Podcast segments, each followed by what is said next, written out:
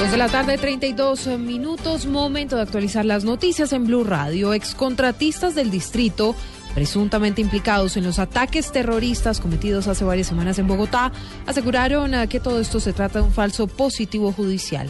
Los detalles con Paola Santofimio. Sergio Esteban Segura, uno de los 13 capturados por presuntos vínculos con el ELN y por hechos terroristas cometidos en Bogotá y por los disturbios de la Universidad Nacional del pasado 20 de mayo, y también excontratista del distrito, aseguró que la investigación en su contra se trata de un montaje judicial. El país le hicieron creer que habían capturado a las personas que pusieron las bombas del 2 de julio y eso es totalmente falso, la Fiscalía nunca nos ha mencionado eso y bueno, lo que resultó una investigación por rebelión resultó ser un tropel de la Nacional. Si la Fiscalía está mostrando pruebas caricaturescas. A su turno, Stephanie Romo, otra de las contratistas, aseguró que esto simplemente es un montaje por parte de la Fiscalía, que se trata de un falso positivo judicial y que pronto se conocerá la verdad. Paola Santofimio, Blue Radio. Hola, gracias. Y a esta hora la policía intensifica los operativos para dar con la captura de los responsables de la presunta violación a una conductora del SITP en Bogotá, Daniela Morales. Buenas tardes. A esta hora la Policía Metropolitana de Bogotá reparte los afiches del retrato hablado de uno de los presuntos agresores de la conductora del Sistema Integrado de Transporte.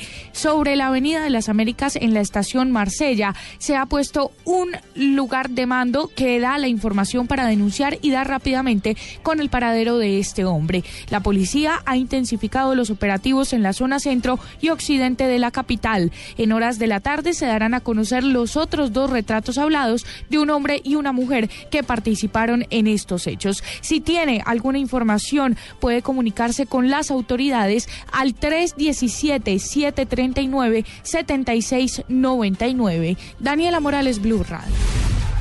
El defensor del pueblo pidió a la canciller María Ángela Holguín que por la vía diplomática realice un duro pronunciamiento, esto por cuenta de la incursión de presuntos miembros de la Guardia Venezolana en la frontera tiene Venezuela con norte de Santander, específicamente en Tibú.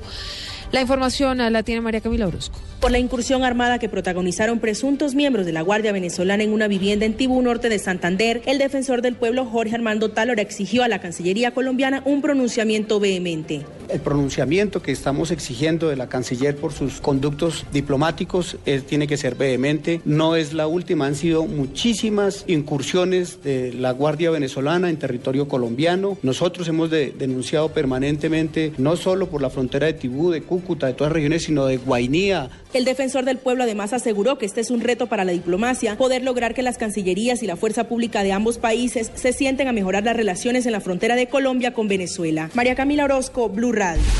Mucha atención porque a esta hora dos militares se encuentran retenidos por la comunidad de Santa Cruz, esto en zona rural del Patía, en Cauca, luego de la captura de dos presuntos guerrilleros de las FARC. La historia con Freddy Calvache. El general Rodrigo González, comandante de la región 4 de policía, dijo que la retención de los militares se dio luego de un operativo en la que se cumplió con una orden judicial de captura a dos presuntos guerrilleros de las FARC. Exactamente, el regimiento de Santa Cruz. En este momento se encuentra la comisión de la Secretaría de Gobierno con Derechos Humanos y Defensoría, con el fin de lograr su pronta liberación. Allí precisamente se está haciendo conocer eh, las órdenes judiciales por las cuales se presenta la captura de dos personas de esta comunidad. Son dos órdenes de captura contra dos integrantes de las redes de apoyo de las FARC. El oficial dijo que el objetivo de la comunidad es presionar la libertad de los dos capturados. En Popayán, Freddy Calvache, Blue Radio. Y ahora en Blue Radio, la información de Bogotá y la región.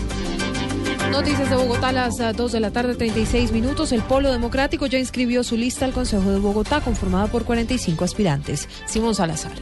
El Polo Democrático inscribió su lista al Consejo de Bogotá en compañía de su presidenta Clara López, quien informó que la lista es encabezada por el actual concejal Celio Nieves. Y 44 personas más, entre ellas nuestros concejales Venus Almeiro Silva y Álvaro Argote, y un grupo extraordinario de hombres, mujeres, jóvenes, eh, que en conjunto representan un gran equipo social y de compromiso ético con la capital de la República. Frente a las últimas encuestas, Clara López aseguró que es importante que los principales candidatos estén empatados porque los ciudadanos de esta manera se interesan más en conocer sus propuestas. Simón Salazar, Blue Radio.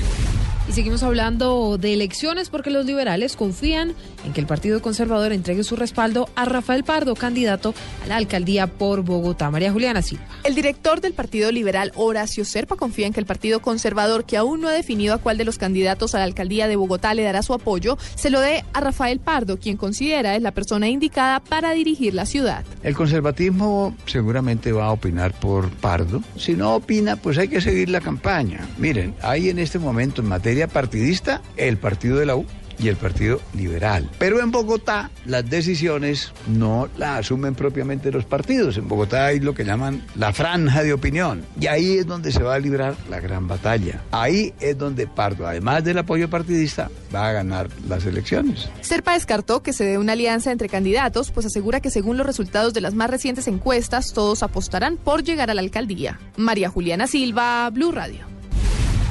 Muy bien, más información en blueradio.com. Ya llega Blog Deportivo.